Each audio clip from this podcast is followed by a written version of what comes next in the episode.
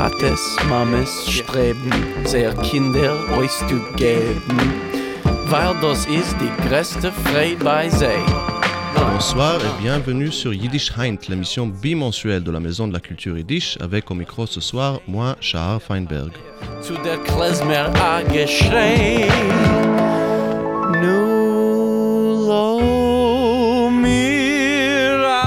Ce soir, nous sommes de retour à Paris après deux mois à New York et j'ai le grand plaisir d'avoir avec moi au studio Tal Hever Chibowski, directeur de la Maison de la Culture Yiddish. Bonsoir Tal. Bonsoir Shachar. Et nous allons discuter aujourd'hui, une année après le début de la pandémie, de tout ce qui s'est passé avec la Maison de la Culture Yiddish euh, lors de cette année difficile, étrange, mais aussi pleine d'occasions nouvelles. Et, et aussi du présent du Yiddish, du Yiddish Heint, et même peut-être du futur. Alors, euh, Tal, quand la, pandémie a commencé, la Maison de la Culture Yiddish est rentrée tout de suite sous un nouvel ordre des choses, n'est-ce pas? Est-ce que tu peux nous parler un peu de euh, ce début euh, très embrayé euh, qui s'est accéléré tout de suite euh, de, la programmation à distance? Tout à fait. Alors, la Maison de la Culture Riche a pris la décision de fermer ses locaux deux jours avant le confinement officiel. Nous avons constaté que voilà, la pandémie, de toute manière, on va nous confiner et c'est devenu évident et, être réactif ou proactif plutôt. Et c'était voilà, ça semblait d'être une décision juste. Et juste après cette décision, et on était, nous, avec tout le pays, tout le pays oui, dans le même bateau. Et il y avait la deuxième question, qu'est-ce qu'on fait maintenant? Et c'est étrange, mais l'idée de basculer tous nos enseignements sur euh, l'Internet, c'est quelque chose qui a passé immédiatement. C'est-à-dire, nous n'avons pas attendu de voir comment les autres font, nous n'avons pas entendu de de voilà de d'avoir quelques semaines sans rien, mais tout de suite, et nous avons décidé que il a pas, on n'a pas un temps à perdre. Il faut tout de suite voir comment on peut le faire. On a, on a eu la bonne chance d'avoir déjà quelques expériences, c'est-à-dire hypothétiques, sur les enseignements en ligne. Nous avons eu pendant les années précédentes une Nous avons eu aussi un enseignement et, en ligne, mais ah, voilà, il n'y avait pas assez d'intérêt. On a, arrêté avec ça. Je pense que c'est déjà quelque chose de daté. Mais plus récemment, nous avons eu beaucoup de discussions chez nous sur la possibilité de- d'offrir, de, proposer quelque chose aux, aux- étudiants étrangers. Nous avons un peu voilà, regardé comment voilà, les modalités. Et parmi nous aussi, il y a des enseignants comme Natalia Krenitka ou Yitzhak Niborski qui ont beaucoup, qui ont, avaient déjà beaucoup d'expérience dans, les enseignements, surtout à l'Arbetering de New York, c'est-à-dire sur, c'est pas, c'était pas sur Zoom, c'était sur une autre plateforme. Et voilà, nous avons décidé de, de, de nous lancer là-dedans. Et tout d'abord, la question était de quelle plateforme utiliser. Et nous avons passé par un tour de plateforme. Et ça a pris exactement une semaine d'opter pour Zoom. Et je pense que nous avons eu eh, à peu près la même expérience que tout le monde. Et c'était c'est très, très étrange de voir comment, comment on, a, on est tous tombés dans le même, eh, le même outil, en fait. Et, mais ce qui est un peu plus particulier pour nous, c'est le fait que parmi nos à peu près 150, eh, oui, 150 étudiants, il y a pas mal des élèves qui sont, disons, pas très à l'aise avec les moyens informatiques, avec l'ordinateur, les- voilà, n'importe quel moyen informatique pour se connecter. Et nous avons eh, créé une sorte de campagne interne entre nous, jeunes, qui se connaissent un peu mieux, alors moi, mes collègues, Sharon Barkorva, Natalia Kirinitska, et surtout, mais aussi d'autres, et nous avons passé des coups de fil, des mails, nous avons expliqué. Moi, j'ai passé des heures et des heures, pas avec, euh, voilà, pas en rédigeant les mails collectifs, mais en parlant avec un élève après l'autre. Et nous avons réussi à basculer tous nos enseignements sans perdre même une semaine. C'est-à-dire, euh, tout de suite, nous avons, nous avons basculé nos enseignements sur, ouais, sur l'Internet. ouais. J'ai une question auxiliaire à, à- à cette campagne d'instruction informatique intensive. Est-ce qu'elle s'est passée en français ou en yiddish? Ça dépend. Ça dépend avec qui. Mhm. Pour le, le niveau avancé, et bien sûr que le yiddish est beaucoup plus courant chez nous. On parle, quand, on peut parler yiddish chez nous, on parle en yiddish. Mais nous avons aussi passé des heures avec les, élèves de tout le, tout niveau. Et là, bien sûr, on a, parlé surtout en français. Et, et c'était pas facile. Je pense qu'il il y avait aussi même eh, des enseignants eh, qui avaient des, difficultés. Et au début, nous avons, nous avons mis en place un système de remplacement.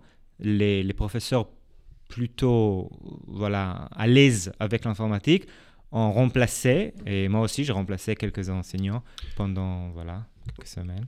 Oui, parce que bon, une- chose que nos, nos, nos auditeurs ne savent peut-être pas forcément, c'est que tout- toute la programmation euh, de la Maison de la Culture Yiddish se passe en Yiddish, euh, à, part, à part Yiddish Heint. C'est-à-dire toute la... tout- Non, tout c'est pas exactement ça. oui, mais tous les cours, n'est-ce pas? Alors, on a plusieurs pôles de, de ce que nous proposons culturellement. Alors moi, maintenant, je parlais des, des, des- cours. Et les cours, c'est vrai que le premier niveau est plutôt en français, et à partir de- du, deuxième et troisième niveau, tout passe eh, en, en, c'est-à-dire il faut aussi pas être dogmatique. hein. Il y a des professeurs avec leur manière à eux, c'est-à-dire nous avons aussi un professeur qui, qui aime plutôt parler du, de, de- de la, du grammaire, et il, même dans le quatrième niveau, il parle beaucoup en français parce qu'il estime que expliquer des choses grammaticales dans une autre langue, méthodologiquement, c'est quelque chose qui a sens. Alors voilà. Mais de manière générale, à partir du deuxième niveau, la plupart des professeurs essaient de parler yiddish. Mais parallèlement à notre euh, offre de, de- cours, nous avons aussi un programme culturel hyper, hyper riche, qui est devenu aussi plus en plus riche et pendant les, les dernières années, surtout sous la, la coordination, la, la, la direction, la responsabilité de Régine, Nebel, qui est responsable de la programmation culturelle et une très très très chère collègue, voilà, qui a en fait qui est la personne en fait qui, qui, qui, crée et qui coordonne et qui cherche toujours de nouveaux thématiques, de nouvelles thématiques, de nouveaux sujets, de nouveaux intervenants pour euh, proposer un programme extrêmement riche. Et, et ce programme-là, on ne peut pas du, tout- du tout dire que c'est un programme seulement en yiddish. Pas du tout. C'est un programme qui est majoritaire... majoritaire comment on dit ça? Majoritairement. Merci, Chacha. En français. Nous avons aussi quelques conférences de temps en temps en yiddish, mais et voilà, la plupart des activités sont en français. Et ce programme-là, un peu après les cours, les cours étaient les pionniers. Oui, on parle aujourd'hui de, cette année de basculement, cette année voilà, de, de pandémie, etc. Et les cours étaient les pionniers. Nous avons appris comment utiliser Zoom, grâce aux cours, nous avons compris quelles sont les capacités, quelles sont les limites de notre public et grâce à, aux cours. Et peu à peu, la culture a repris aussi et en ligne. Il y avait une petite pause et de présentiel. Je sais qu'il y a des gens qui n'aiment pas ce mot, je n'ai pas compris pourquoi. Moi, je ne suis pas de langue maternelle française, alors je parle comme, je, lis chez les autres. Alors, il y avait cette petite pause entre premier et deuxième confinement, oui, et je pense que c'était au mois de septembre et octobre. Et voilà, où on avait un petit programme culturel sur place. Mais juste après, on est revenu, et je sais pas, vers l'arrière, je sais pas comment on peut, on peut le comprendre et on peut le voir. Et, mais c'est-à-dire, jusqu'aujourd'hui, si on voit notre lettre mensuelle, et nous précisons chaque fois si l'activité passe eh, par Zoom. Et voilà. Et malheureusement ou heureusement pour les non-parisiens, et presque la totalité de notre programme culturel actuellement passe sur Zoom. Voilà, donc euh, justement par rapport aux moyens nouveaux euh, euh, auxquels nous sommes tous en, face, comment est-ce que le, basculement en ligne a changé ou, la, programmation culturelle Ou est-ce, comment, est-ce, que vous avez eu des, nouvelles pistes, par exemple, à explorer Justement parce que maintenant, le public n'est pas limité au public parisien, mais tout le monde du monde entier peut, peut, y participer. Oui. Alors il y a eh, plusieurs aspects et de, de changements, de transformations. Et bien sûr que tout d'abord le public. Et, étonnamment, ce n'est pas qu'une question géographique. Bien sûr que la, question géographique est très importante, c'est-à-dire c'est une très grande ouverture vers le non parisien, c'est-à-dire énormément de, participants français qui participent également au cours, mais aussi à la programmation culturelle depuis euh, Marseille, Lyon, Strasbourg, etc. Et les francophones, on a énormément de participants maintenant, de beaucoup, beaucoup plus, je ne veux pas dire énormément, mais beaucoup plus de, de, Belgique, et de Suisse, etc. Mais aussi, il y avait une sorte d'ouverture générale vers, euh, disons, l'international. Nous avons aussi énormément de participants, là je, maintiens ce mot, et soit qui comprend assez de français pour suivre notre programmation culturelle, soit les yiddishistes, les yiddishisants non francophones nécessairement, qui suivent nos, et nos, nos, cours et nos séminaires. Et là, et, la diversité géographique est, très comparable à la diversité géographique, par exemple, de nos universités d'été. Mais bien sûr, la différence est énorme que les universités d'été, c'est ponctuel, c'est trois semaines, et le monde entier se réunit, soit à Paris, soit à Berlin, pour suivre, suivre les cours. Toi aussi, tu as, tu as passé des bons moments avec nous. Et, et là, et, cette diversité, que tu es témoin, tu peux parler mieux que moi en tant que participant, cette diversité, c'est... voilà, c'est la même diversité, on le voit maintenant de manière quotidienne. Mm-hmm. C'est-à-dire, on voit les gens qui vient, c'est pas, c'est pas sporadiquement, oui, c'est pas une fois une personne de ce pays-là, une autre, non, c'est un public, c'est un vrai public, c'est les gens qui nous suivent et ils sont avec nous malgré le fait qu'ils vivent en Buenos Aires, par exemple. Alors ça, c'est formidable, mais, mais c'est un, un aspect, il y a énormément d'autres. Maintenant, donc, on a, fait, on a commencé à faire le point sur euh, euh, l'organisation qu'est l'association qu'est la Maison de la Culture Yiddish. Et après la musique, on va écouter un peu ce que, comment toi, Tal, a vécu de manière personnelle euh, cette pandémie, aussi en tant que directeur, mais aussi en tant que Tal Hever-Chibowski. Alors, on va écouter maintenant Seymour Rechtzeit, un chanteur que j'ai dont j'ai eu j'ai pris connaissance à New York et qui, qui va chanter euh, une chanson qui a été reprise beaucoup de fois depuis une chanson, traditionnelle là avec des mots en yiddish que certains d'entre vous peut-être euh, reconnaîtront euh, grâce au film Pulp Fiction de Quentin Tarantino. Alors voilà Seymour Rechtzeit avec Missir Lou.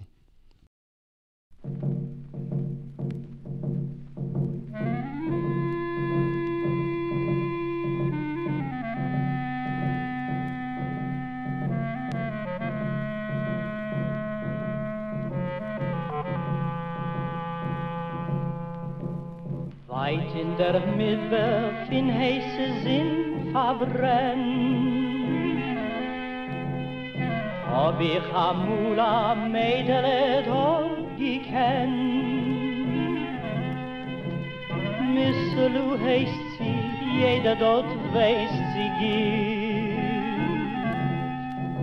Ich will die Prinzessin mehr schön vergessen nicht.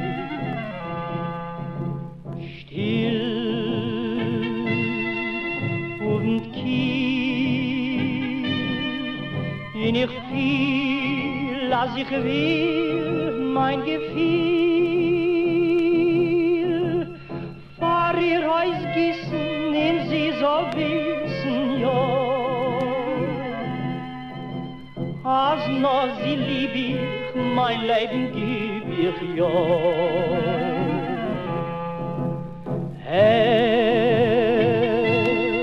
Es ist mir schwer, mit a tre zu in ihr schwer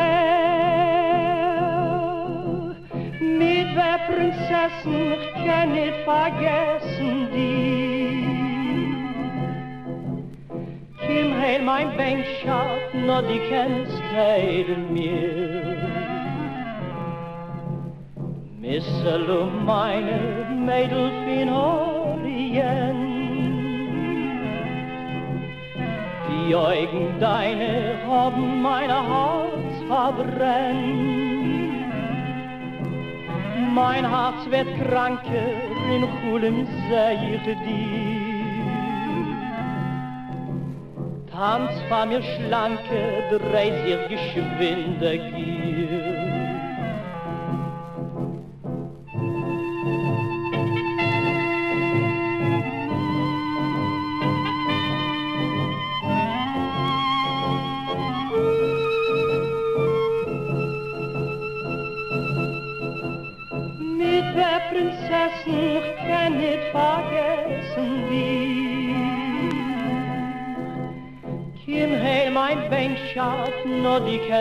hate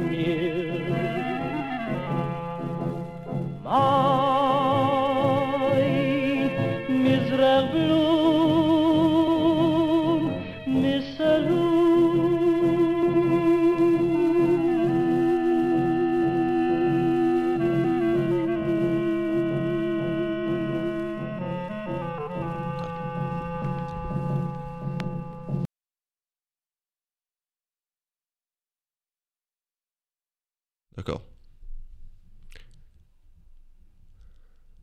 Vous écoutez euh, ce soir Yiddish Heint euh, au studio avec Tal Heber Chibowski, directeur de la Maison de la Culture Yiddish. Avant de continuer la conversation avec lui, quelques annonces sur la programmation de la, culture, de la Maison de la Culture Yiddish.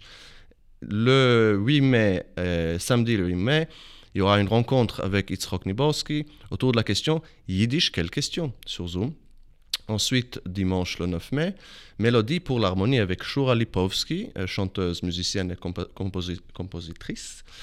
Et euh, le mardi 11 mai, une rencontre littéraire avec Irène Kaufer sur son nouveau roman D-Book, apparu chez les éditions Antilope. Vous pouvez retrouver toutes ces informations aussi en ligne euh, sur programme.edish.paris. Re-bonsoir Tal Heverchibowski. Alors, bonsoir. Nous avons un peu discuté de, des changements structurels que la maison a connus lors de cette année. Mais maintenant, est-ce qu'on peut écouter un peu sur les, ton point de vue individuel, en tant qu'individu, mais aussi directeur de la maison, sur euh, euh, euh, ce qui a dû se passer, comment les choses ont changé, comment ça a changé ton- ta perspective sur euh, ton rôle? Voilà, alors moi je pense pas tellement que ma mon perspective en tant que directeur a été changée. Plutôt, j'aurais dit que cette année a exigé que je, que je fasse ce que je fais de manière beaucoup plus intense et hum, intensive. C'est-à-dire, mon rôle c'est, de directeur, c'est pas que de, coordonner ou de, voir des, des visions, des idées sur l'avenir de la maison de culture yiddish, mais aussi d'être un peu, un peu le psychologue, un peu écouter et les angoisses, écouter les, résoudre les conflits, résoudre les, voilà, les, les difficultés personnelles. Et c'est quelque chose, je pense que dès le début, dès le départ, c'est-à-dire ça fait déjà ma septième année, je pense, comme directeur.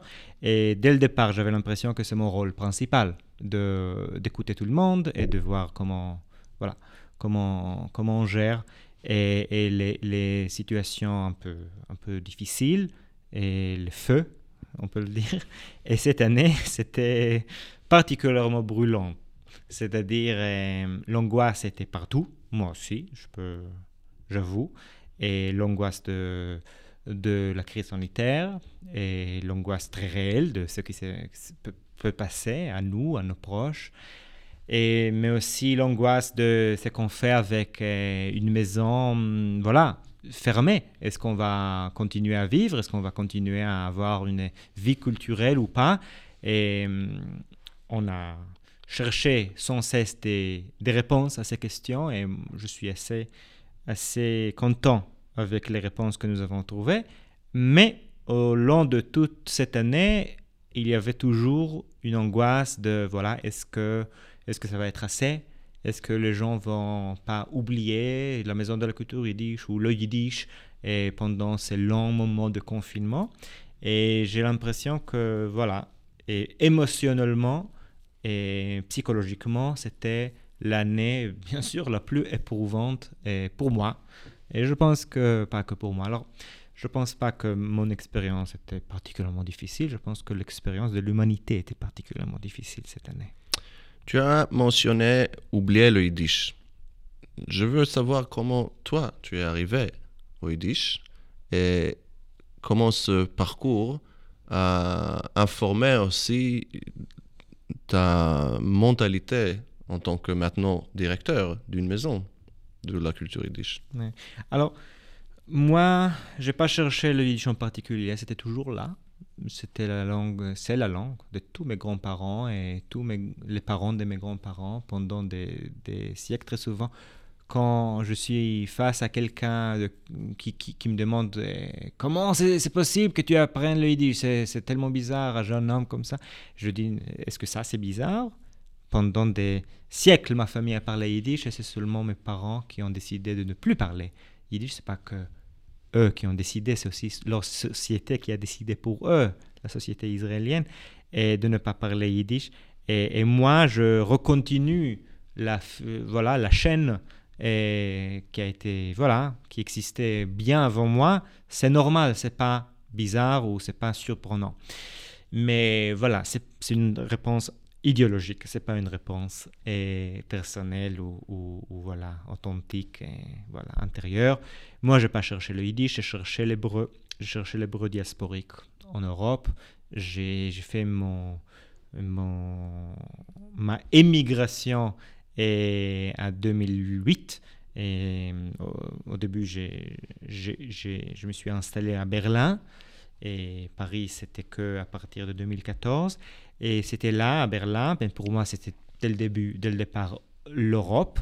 Je me suis demandé quel est le rôle de ma langue maternelle ici. Et ma langue maternelle, c'est l'hébreu. Alors j'ai cherché qu'est-ce que ça veut dire l'hébreu ici, autrement dit, l'hébreu diasporique. J'ai fondé un, revue littéraire qui s'appelle Mikan Velach, revue pour l'hébreu diasporique, et, en 2016. Et pour moi, Yiddish, c'était la langue qui a donné les réponses aux questions que je que j'ai posées à l'hébreu. Tu vois J'ai demandé où qu'est-ce que ça veut dire parler une langue d'une manière diasporique? Qu'est-ce que ça veut dire avoir une communauté de gens euh, dispersés dans le monde qui partagent même, la même langue, mais qui ne sont pas majoritaires, qui, qui, qui, sont, qui sont minoritaires, qui n'ont pas leur propre, leur propre euh, voilà, position de, pouvoir. Et voilà, l'hébreu pendant 2000 et, quelques années. Alors, où je peux trouver ces, ces, réponses si pas dans la langue yiddish, qui est la langue diasporique minoritaire et par excellence. Oui. Et c'est une question. Parce que moi, je pense aussi que l'anglais et le français sont les langues diasporiques, mais on peut, on peut parler. Ce n'est pas, pas le sujet d'aujourd'hui. De toute manière, moi, je n'ai pas cherché le yiddish, j'ai trouvé le yiddish. Et j'ai cherché les écrivains hébraïques ici à Paris, c'était 2012. Et j'ai trouvé la Maison de la Culture Yiddish, j'ai trouvé Yitzhak Niborski, Gilles Rosier, Sharon Bar animateur de la Maison de la Culture Yiddish, mais aussi hébraophone, les gens qui, qui peuvent s'exprimer à l'écrit aussi en hébreu. Et là, c'était une amie à moi, Rola Younes, et une polyglotte phénoménale et qui parlait énormément de langues, parmi eux aussi l'hébreu et le yiddish. Elle m'a dit, Metal, tu dois, tu dois connaître ces gens. Elle m'a amené vers, Gilles et Yitzhak et Sharon. Elle m'a dit, tu, dois, si tu cherches l'hébreu diasporique, tu vas le trouver à la maison de la culture yiddish. Et moi, j'ai dit, OK, je suis, je vais essayer. Je suis allé et là, j'ai voilà, je suis entré, je me suis dit, j'ai trouvé. J'ai trouvé finalement cette communauté qui est, voilà, à la fois très locale, très ancrée là où elle est, où, là où il est, mais toujours avec des liens avec d'autres communautés partout dans le monde, en fait. Le mode d'existence du judaïsme, mais qui n'est pas passé par la religion, pas passé par une sorte de nationalisme, mais plutôt par une langue, par une culture partagée. Et pour moi, le, milieu que j'ai trouvé, c'était pas le milieu yiddishophone, c'est le milieu yiddishiste, c'est-à-dire une minorité et un peu intellectuelle, et, ou plutôt intellectuelle, voilà, des gens qui parlent très souvent déjà plusieurs langues, qui sont ouverts et d'esprit très ouverts. Et voilà, je me suis dit, j'ai trouvé la maison, j'ai trouvé là où je... Voilà. Et, et voilà.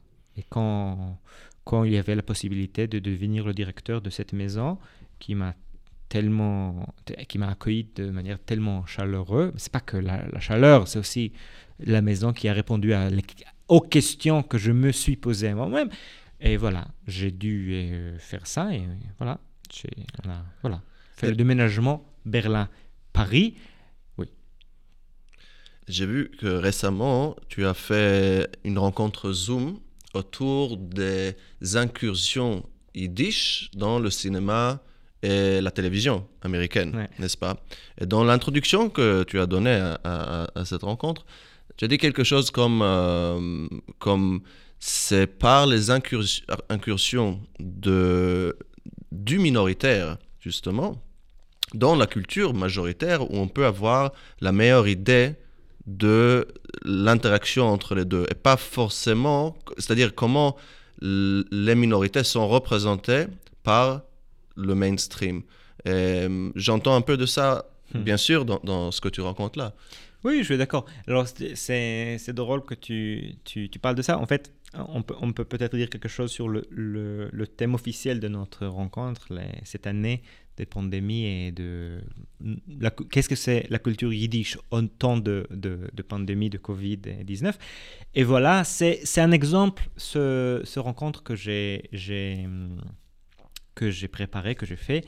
En fait, c'était pas que voilà, bien sûr que ça m'intéresse. Moi, moi, je suis un grand fan de la télévision américaine et chaque fois qu'on voit quelqu'un qui parle deux ou trois mots en yiddish, ah, ça, voilà, moi je comprends. Alors je note et voilà, et, je me suis dit, et, et c'est très intéressant de faire quelque chose là-dessus, même avant la pandémie. Mais la décision de le faire aussi dans le format que, que, que je fais, c'est-à-dire de tirer les scènes, de les commenter, c'était aussi une manière de dire, voilà, nous sommes maintenant dans une situation où tout le monde, pour consommer la culture yiddish, est forcé d'être devant un écran. C'est-à-dire, nous sommes une quarantaine de personnes devant un écran, et voilà, sur Zoom, une personne parle, les autres écoutent. Alors, ça, c'est quelque chose qui est imposé. Mais quelles sont les choses qu'on peut profiter? Comment on peut profiter de cette situation? Par exemple, de créer un, sorte de ciné-club et un ciné-club beaucoup plus interactif. Un ciné-club commenté. Nous avons déjà fait des ciné-clubs chez nous, mais un ciné-club, je trouve, voilà, de la télévision. Hmm. C'est quelque chose beaucoup plus intime quand tu le fais chez toi. Alors aujourd'hui, notre génération, et toi et moi, Shahar, nous comprenons que on consomme la télévision pas, dans pas avec un appareil de télé, télé. On, le, consomme avec notre ordinateur. Il y a un moment... De manière légale, bien sûr. Bien sûr. Il y a quelque chose de très intime d'avoir ta série et, et, dans ton petit écran, dans lequel tu travailles aussi. Et voilà, c'est le même, le même écran. Et tu regardes ta série. Et pour, si on fait ça, il y a quelque chose de Hamish là-dedans. Oui, quelque chose de... Je ne sais pas comment on dit Hamish en... Hamish. voilà, on va le dire comme ça. Maisonné. non. mais raisonné, maisonné. Raisonné, maisonné. Oui. Alors, euh, une petite pause musicale. Maintenant, on continue avec Seymour Rechtzeit, cette fois-ci avec son titre Mirage, sur la musique d'un autre juif, mais qui a pris euh, euh, une autre direction dans sa vie, Felix Mendelssohn. Et retourner avec les paroles de Miriam Cressen, qui était la femme de Seymour Rexite et interprète, actrice et chanteuse elle aussi. Et voilà, Mirage de Seymour Rexite.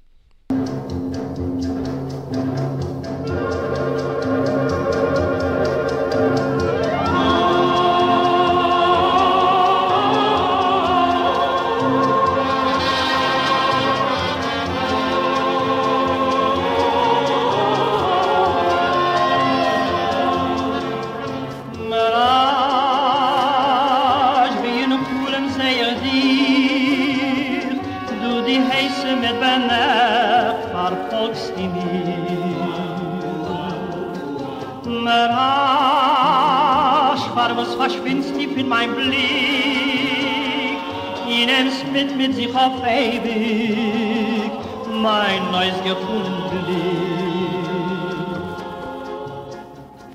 In den Kischiff in der Nacht, wenn Sternblachen Himmel gehen schlucken, bei mein Karawan vertracht, damals mank mein Herz zu hoffen, dann da seh ich dir, geliebte meine, wie Saphiren finklen Augen deine, sie ist es bloß am Rasch, wie der Träum fahrt dir mein nur im Herz.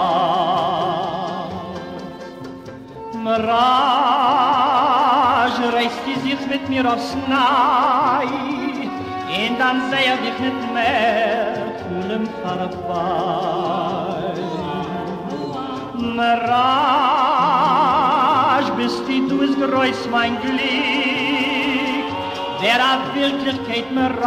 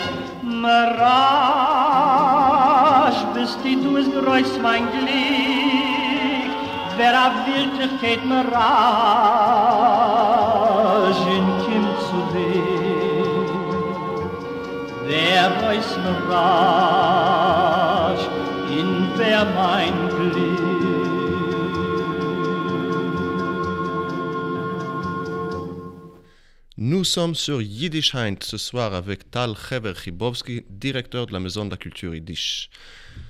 Tal, quel... on a parlé un peu de ce qui s'est passé, des opportunités aussi nouvelles euh, qui se sont offertes euh, grâce aux nouveaux moyens. Quelles sont aussi peut-être les limitations euh, rencontrées? Parce que tout n'est pas positif, n'est-ce pas?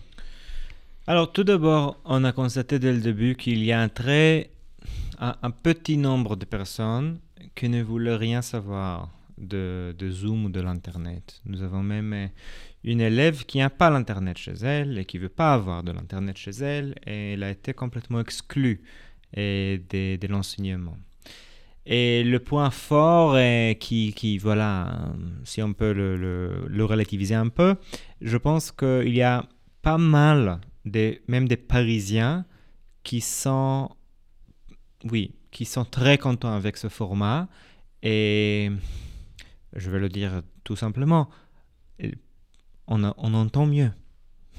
on entend mieux. C'est-à-dire, pour pas mal de gens, le fait que on peut chez, soi régler le, volume, etc., et de voir directement et, de manière agrandie la, personne qui parle, est en fait une amélioration par rapport à la présentielle. Mais bien sûr que je cite euh, ces points forts qui, qui ont été, c'est-à-dire c'est les choses que les gens ont partagées avec moi, mais bien sûr qu'il y a énormément de gens qui suivent nos, nos cours et nos- notre programme culturel, malgré le fait qu'ils aimeraient davantage se voir euh, en chair en os. Et je pense que tout le monde attend, eh, pas tout le monde, mais une grande partie de nos, nos, nos adhérents, de, nos, voilà, de notre public, attend à, pouvoir se, retrouver. Mais encore, c'est des choses, c'est les banalités déjà, c'est des choses, je pense, générales. Maintenant, en ce qui concerne la, la programmation culturelle, le Zoom, ou disons l'Internet, pose le plus grand problème en ce qui concerne la musique. Si on peut faire énormément de choses, même le théâtre, nous n'avons pas vraiment fait le théâtre, nous avons fait quelque chose sur le théâtre, mais nous n'avons pas fait vraiment le théâtre. Je sais qu'il y a du théâtre yiddish qui a décidé voilà, de faire des, lectures euh, sur Zoom. Ça marche avec décalage, mais ok, on peut, oui, on peut toujours se réinventer. On peut, on peut le dire comme ça. Bien sûr, c'est pas la même chose, mais la musique, c'est la kata. C'est-à-dire, si tu veux vraiment réunir, par exemple, chanteurs et instrumentalistes qui sont pas dans le même Je sais qu'il y a des moyens de le faire, mais ils sont hyper compliqués et ils exigent des connaissances numériques très élevées. La même chose, bien sûr, pour le choral. Et alors, notre chorale a subi un, très grand. Voilà. C'était, un coup. Un coup est très difficile parce que le choral est dirigé par Shura Lipovski, la chorale de la Maison de la Culture. C'est pas seulement les gens qui chantent avec euh, la dirigeante. C'est, c'est toute une, voilà, toute une communauté dans notre, dans notre maison. C'est un très grand choral et le fait de ne pas pouvoir se voir et le, quelquefois qu'ils ont essayé de chanter chacun dans son coin, etc., ça n'a pas très bien marché et c'est, j'ai, entendu parler que la plupart des chorales et voilà, ont, subi les mêmes, les mêmes problèmes. C'est pas que nous, bien sûr. Par contre, Marthe Desrosiers, qui est notre animatrice de, groupe des Klezmer, a réussi quand même de créer une sorte de, voilà, sorte de nouvelle présentation de son atelier de klezmer par Zoom qui marche apparemment. Ça marche. Je ne sais pas exactement comment. Je pense bien sûr qu'ils peuvent pas vraiment jouer ensemble, malheureusement. Mais voilà, on peut tout à fait apprendre théoriquement la musique instrumentale, les, les, les, voilà, la théorie de la musique klezmer, même si ce c'est pas dans le contexte de, jouer ensemble. Et ça, c'est les, les, limitations les plus claires. Tout ce qui concerne la synchronisation musicale, voilà, le rythme qu'on ne peut pas vraiment reproduire. Oui. Euh, non, on a fait un, un, tour de table autour de la question de qu'est-ce qui s'est passé avec la Maison de la Culture depuis un an. Maintenant, pour terminer l'émission, à quoi avons-nous à nous attendre? Qu'est-ce qui nous attend dans les hmm. mois à venir, euh, dans, dans cet été par exemple? Alors, c'est une grande question de manière générale. Est-ce qu'on va revenir vers l'arrière, comment c'était avant ou pas? Je pense que, encore, ces questions sont devenues un peu banales. Chacun pose les mêmes questions. Pour nous, c'est clair que l'expérience vécue avait a ouvert énormément de portes, les portes qu'on a essayé d'ouvrir avant et les portes qu'on ne savait pas qu'il existe. Et quand je dis ça, je ne parle pas que l'agrandissement de notre public, je parle aussi de voilà, et modalités de, voilà, de programmation culturelle. Par exemple, bah, je te donne un autre exemple. Je partage avec les, les, le public de, de Yiddish et c'est la crise sanitaire qui a tué notre brochure trimestrielle. Hmm. Nous avons une brochure trimestrielle qui est sortie juste avant la crise qui est devenue eh, complètement non pertinente. Et le fait que nous avons arrêté de publier une brochure trimestrielle. Mais, et au lieu de faire ça, nous avons un site, voilà, programme.yiddish.paris, et nous permet aussi d'être beaucoup plus réactif, de programmer au fur et à mesure, de voir ce qui marche, ce qui marche moins, de nous adapter davantage aux besoins de notre public.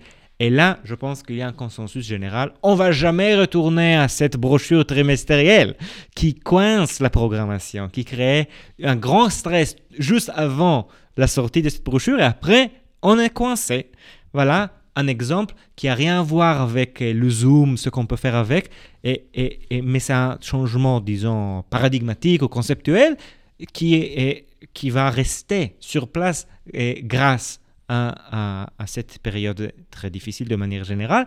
Et je pense qu'il y a énormément de petits exemples comme ça. C'est-à-dire, notre plan, je pense que c'est le plan général pour tout le monde, j'espère, mais pour nous c'est évident, on va garder tout ce qui est bon, on va retrouver tout ce qui était bien, et on va essayer de ne jamais laisser tomber et, les gens au milieu. C'est-à-dire, et maintenant on a gagné un nouveau public, on va pas le laisser tomber On va pas devenir un centre numérique, on va rester un centre comme euh, voilà avec un local, avec une programmation culturelle sur place comme toujours, mais même après le Covid, je suis sûr et certain qu'on va continuer à proposer certaines activités et plus de cours qu'avant la crise, aussi au public international qui peut se connecter en ligne.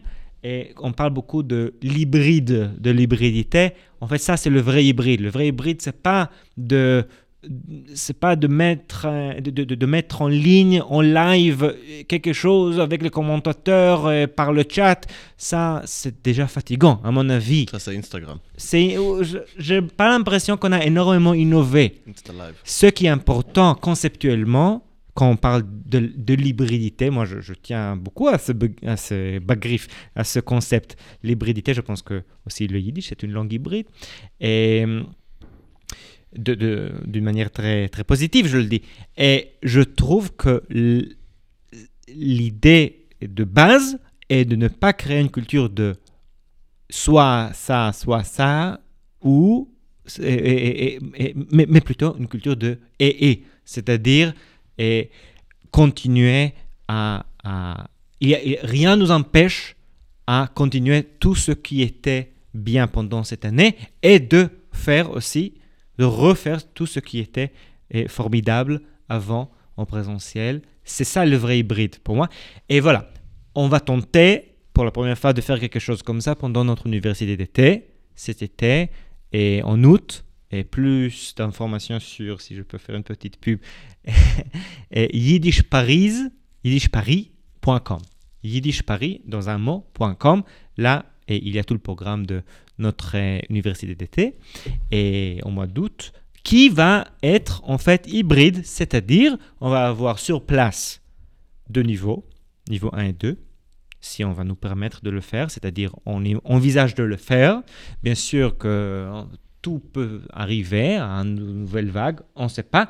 Et dans ce cas, on va basculer ces niveaux vers l'Internet, mais normalement, on tient ça. Et on va avoir aussi un programme avec tous les niveaux international. On estime qu'on va pas pouvoir avoir des grands, un grand public international sur Paris qui va venir pour trois semaines dans un petit endroit. Voilà, ça va pas aller. Alors on va le faire par Zoom, mais on va réunir ces deux groupes. on va avoir un programme culturel, des ateliers, comme toujours, qui sont aussi par Zoom pour les deux groupes ensemble. Et on va essayer de créer des pans entre présentiel et, et numérique.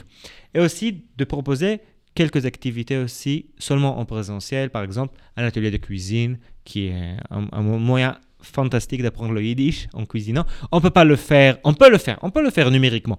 J'ai déjà vu des, très bons exemples, mais on va profiter du fait qu'on peut le faire sur place, par exemple.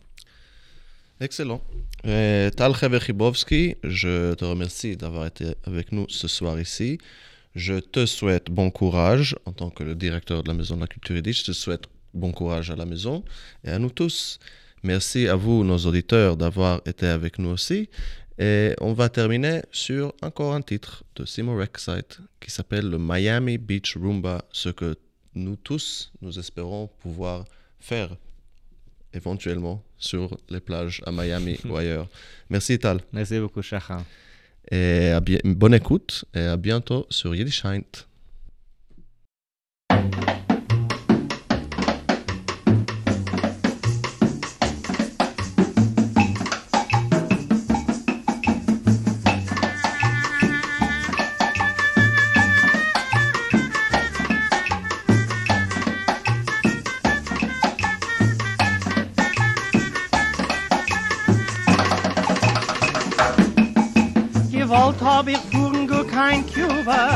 wenn ich in Miami Beach gewesen.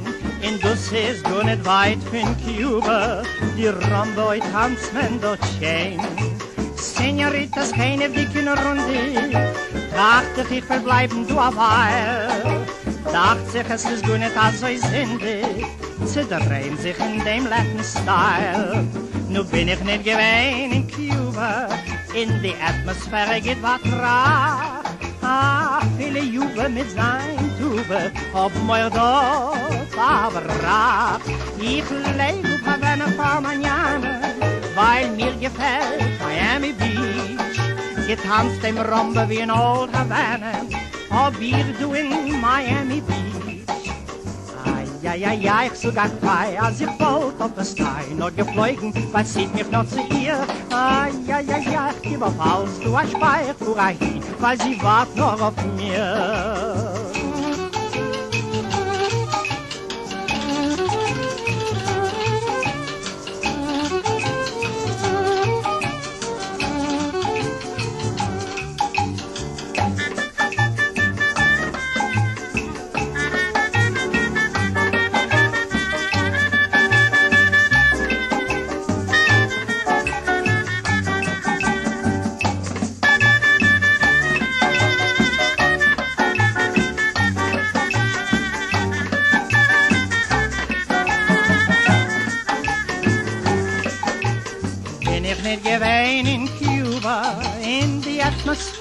Geht was rar. A viele Jube mit sein Tube, ob mir dort verbracht. In ich lebe auf Havana für Manjana, weil mir gefällt Miami Beach. Getanzt im Rombe wie in Old Havana, ob wir du in Miami Beach. Ai, ai, ai, ai, ich sogar frei, als ich wollte auf das Stein noch geflogen, weil sie mich noch zu dir. Ai, ai, ai, ai, ich gebe auf alles, du hast Feier zu reichen, weil sie wart auf mir.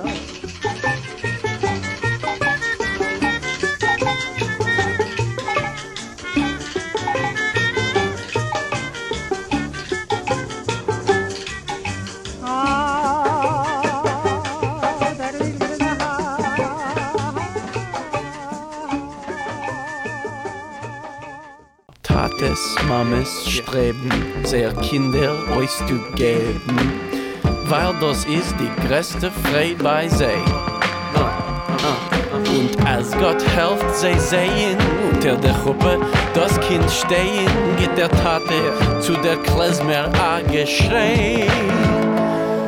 Nu lo mir alle tanzen, it's der Duet. Kille a Freilach. Kille, nu geh er hop, hop, hop, hop. Das ganze Leben hat der Welt die Bockele. Nu lo mir gehen a tanzen, wie lang es los ich noch. Ai, ai, ai, geht, doch das so geht. Lo mir alle tanzen, du in der Rhythm. Ai, ai, ai, geht, doch das so geht. Ah, Mädel nemmen a Bocher en tanz mit ihm. Nu, nu, lo mir alle tanzen Niet snel, nu er hopkille. Ja, Freila hopkille. Nu, geh er hop, hop, hop, hop Das ganze Leben hat der Welt nie Bockille Das ganze Leben ist doch nicht mehr wie a Tanz